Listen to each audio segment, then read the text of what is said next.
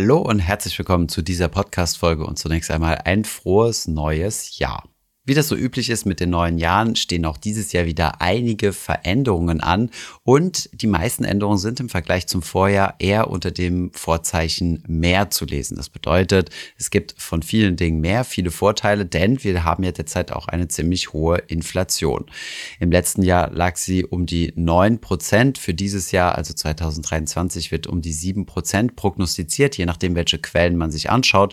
Von daher ist das Thema noch nicht ganz vom Tisch und da gab es dann auch einige politische Maßnahmen, die uns an der einen oder anderen Stelle entlasten wollen. Und diese und viele weitere Themen, die sich in diesem Jahr ändern, hören wir uns in diesem Podcast an. Viel Spaß dabei.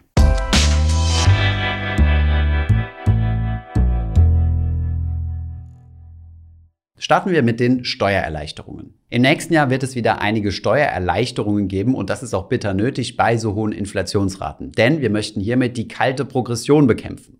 Kalte Progression, vielleicht ganz kurz zusammengefasst, dadurch, dass das Geld weniger wert ist, könnt ihr verlangen, mehr Geld zu verdienen. Aber wenn ihr mehr Geld verdient, rutscht ihr damit auch in der Steuerprogression nach oben. Von dem, was ihr also mehr verdient, wird mehr vom Staat abgegriffen und um diesem Effekt entgegenzuwirken, gibt es Steuererleichterungen. Die Erleichterung kommt in Form der Verschiebung der Steuertarife. Der Grundfreibetrag steigt von 10.348 Euro auf 10.908 Euro. Das bedeutet, erst ab dem 10.909. Euro fangt ihr an, Steuern zu bezahlen. Alles, was ihr bis zu dieser Grenze verdient, ist steuerfrei. Das heißt, der Grundfreibetrag sorgt dafür, dass man ein bisschen länger steuerfrei verdienen kann. Was bedeutet das jetzt in konkreten Zahlen? Wir haben es einmal für 2.000, 3.000 und 4.000 Euro Bruttogehalt für euch durchgerechnet. Bei 2.000 Euro Bruttogehalt bleiben am Ende also circa 20 Euro mehr netto für euch hängen. Bei 4000 Euro ist es etwas mehr als das Doppelte, nämlich 41,84 Euro. Achtung, wir haben hier nur die Steuern betrachtet, ihr müsst natürlich auch noch Sozialabgaben bezahlen. Ihr bekommt also ein kleines bisschen mehr netto, das ist aber auch bitter nötig, denn euer Gehalt ist ja in Kaufkraft gemessen durch die Inflation deutlich weniger wert geworden. Eine weitere steuerliche Größe wird sich im nächsten Jahr verändern, nämlich der Sparerpauschbetrag. Die allseits bekannten 801 bzw. 1602 Euro. Diese werden nämlich erhöht auf 1000 Euro bei Singles und 2000 Euro bei Verheirateten. Das bedeutet, alles das, was ihr an Kapitaleinkünften habt, also beispielsweise Kursgewinne, die ihr realisiert habt, Dividendenzahlungen oder Zinseinnahmen, die könnt ihr bis zu dieser Höhe von 1000 bzw. 2000 Euro im nächsten Jahr steuerfrei vereinnahmen. Achtung, auch hier ist es natürlich wichtig, dass ihr einen Freistellungsauftrag hinterlegt habt.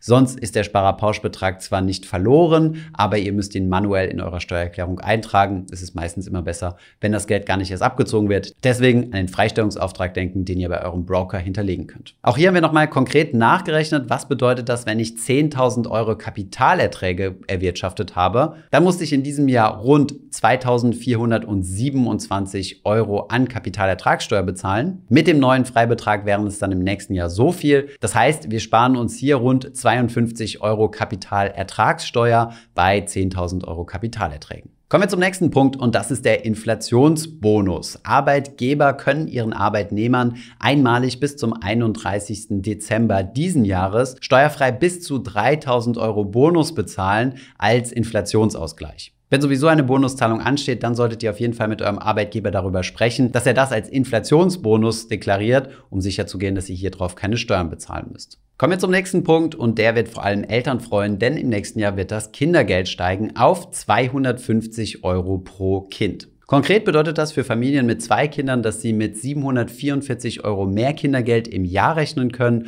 und bei Familien mit drei Kindern sind es sogar 1044 Euro. Außerdem ist es so, dass Familien mit niedrigem Haushaltseinkommen mit einem erhöhten Kinderzuschlag rechnen können.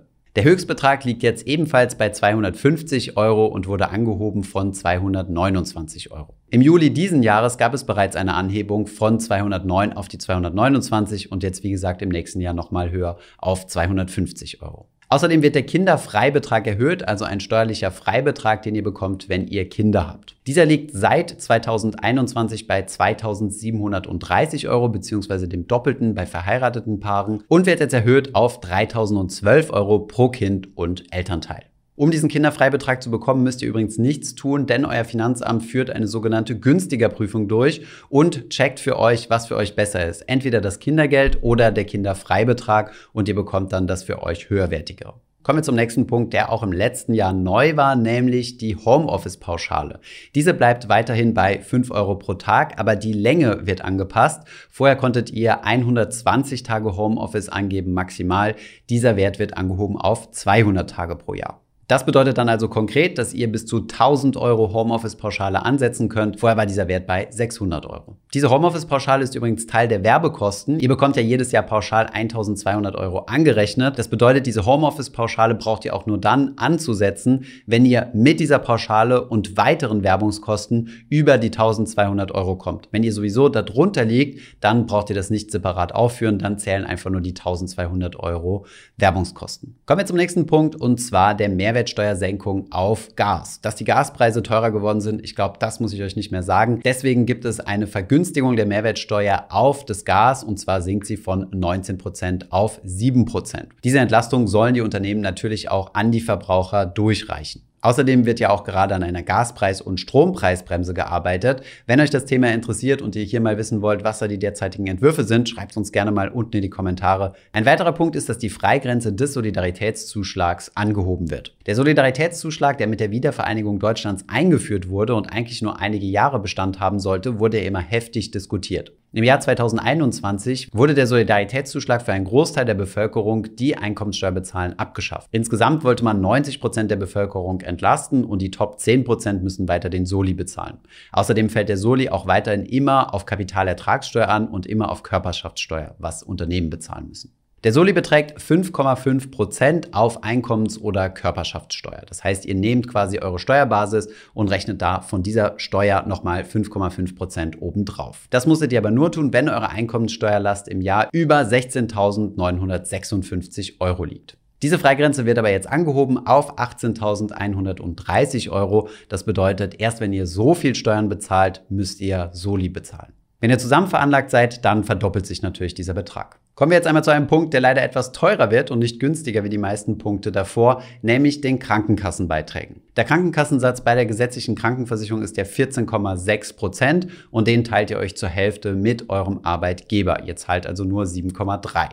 Zusätzlich hierzu gibt es aber einen sogenannten Zusatzbeitrag. Und der Zusatzbeitrag, den kann die Krankenkasse zwar individuell bestimmen, aber einen durchschnittlichen Zusatzbeitrag, der wird gesetzlich vorgegeben und der lag bisher bei 1,3 Prozent und wird steigen auf 1,6 Prozent. Ob diese Steigerung jetzt in eurer Krankenkasse umgesetzt wird, das ist natürlich immer individuell von Kasse zu Kasse. Insgesamt kann man aber davon ausgehen, dass es bei vielen Krankenkassen etwas teurer wird. Dieser Zusatzbeitrag wird sehr wahrscheinlich diesen Monat, also im Dezember, festgelegt werden. Sollte es zur Erhöhung eures Zusatzbeitrags kommen, dann werdet ihr im Dezember voraussichtlich dazu informiert werden und das Ganze wird dann im Januar 2023 umgesetzt werden. Sollte es zu einer Erhöhung kommen, habt ihr aber ein Sonderkündigungsrecht, könnt also die Krankenkasse wechseln. Mehr Geld gibt es wiederum beim Wohngeld für Menschen mit niedrigem Einkommen. Das Wohngeld soll steigen auf 370 Euro und sich damit fast verdoppeln und für deutlich mehr Menschen zugänglich sein, nämlich zukünftig für 2 Millionen Haushalte statt wie bisher 650.000. Ob ihr Wohngeld berechtigt seid oder nicht, das könnt ihr mit einem Wohngeldrechner prüfen. Wir haben euch einmal in der Beschreibung verlinkt.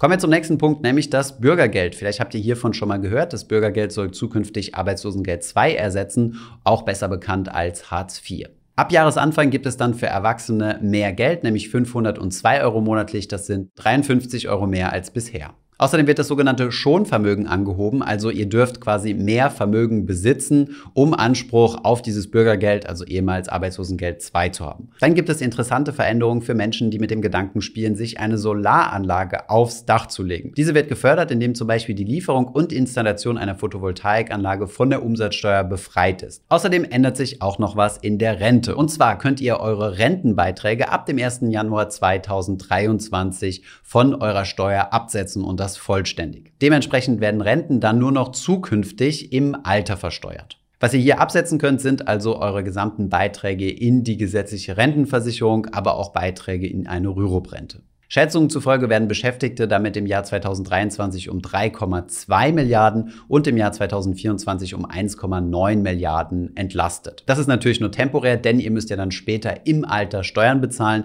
Da ihr dann aber vermutlich etwas weniger Einkommen habt, habt ihr auch eine geringere Steuerklasse und zahlt deswegen insgesamt vermutlich weniger Steuern. Teurer wird es dieses Jahr werden für Raucher und zwar wurde das ja schon 2021 beschlossen, dass die Tabaksteuer sukzessive steigt und somit wird ein klassisches Päckchen Zigaretten 10 Cent teurer im nächsten Jahr. Das gilt aber nicht nur für klassische Zigaretten, sondern auch Drehtabak, Heat, Not Burn Produkte, aber auch E-Zigaretten. Wenn das mal kein Anreiz ist, jetzt mit dem Rauchen aufzuhören, wie viel Geld du dir damit in Zukunft sparen kannst, das kannst du mit unserem Rauchfreirechner berechnen. Den findest du in der Beschreibung. Kommen wir zum nächsten Punkt und das ist der Nachfolger des 9-Euro-Tickets, nämlich das 49-Euro-Ticket. Das 49-Euro-Ticket soll auch im nächsten Jahr kommen und ermöglicht es euch, die öffentlichen Verkehrsmittel deutschlandweit zu benutzen für nur 49 Euro im Monat. Dann zoomen wir ein bisschen raus aus Deutschland und haben noch zwei Veränderungen im europäischen Raum. Kroatien wird neues Euroland. Im Jahr 2023 steigt Kroatien in unsere Währungsunion den Euro mit ein. Dementsprechend wird es auch neue kroatische Euromünzen geben. Außerdem ist auch davon auszugehen, dass die Zinsen nochmal etwas teurer werden, denn der Leitzins der Europäischen Zentralbank wurde angehoben von 0,75 Prozent auf 2 Prozent. Das hat sich auch in diesem Jahr schon stark auf Kredite ausgewirkt, wenn ihr zum Beispiel einen Immobilienkredit finanzieren wolltet. Und diese Erhöhung wird auch sehr wahrscheinlich nächstes Jahr noch Bestand haben. Das Positive daran ist, dass Spareinlagen ebenfalls stärker verzinst werden. So ist es zum Beispiel so, dass es auf dem Tagesgeldkonto wieder Zinsen gibt. Allerdings sollte man sich da nicht so sehr freuen, denn bei so hohen Inflationsraten sind die Zinsen, die man hier verdient, ziemlich schnell weggefressen. Das waren soweit auch schon die Änderungen im Jahr 2023. Wie ihr seht, es werden sich einige Dinge ändern und ja, viele Entlastungen, einige Dinge werden teurer. Schreibt uns gerne unten in die Kommentare, in welchem Bereich ihr euch besonders betroffen seht. Ich hoffe, diese Podcast-Folge hat dir gefallen. Wenn ja, dann zöger doch nicht in deinem Umfeld über diesen Podcast zu sprechen, bei Freunden und Bekannten. Ich denke, es gibt auch in deinem Umfeld viele Menschen, die sich für das Thema finanzielle Bildung interessieren oder interessieren sollten. Wenn du auf iTunes bist, würden wir uns auch freuen, wenn du uns eine positive Bewertung dalässt. Das hilft uns, den Podcast noch einfacher auffindbar zu machen. Alle wichtigen Links und Verweise findest du wie immer in den Show Notes zu diesem Podcast. Vielen Dank fürs Zuhören und bis zum nächsten Mal.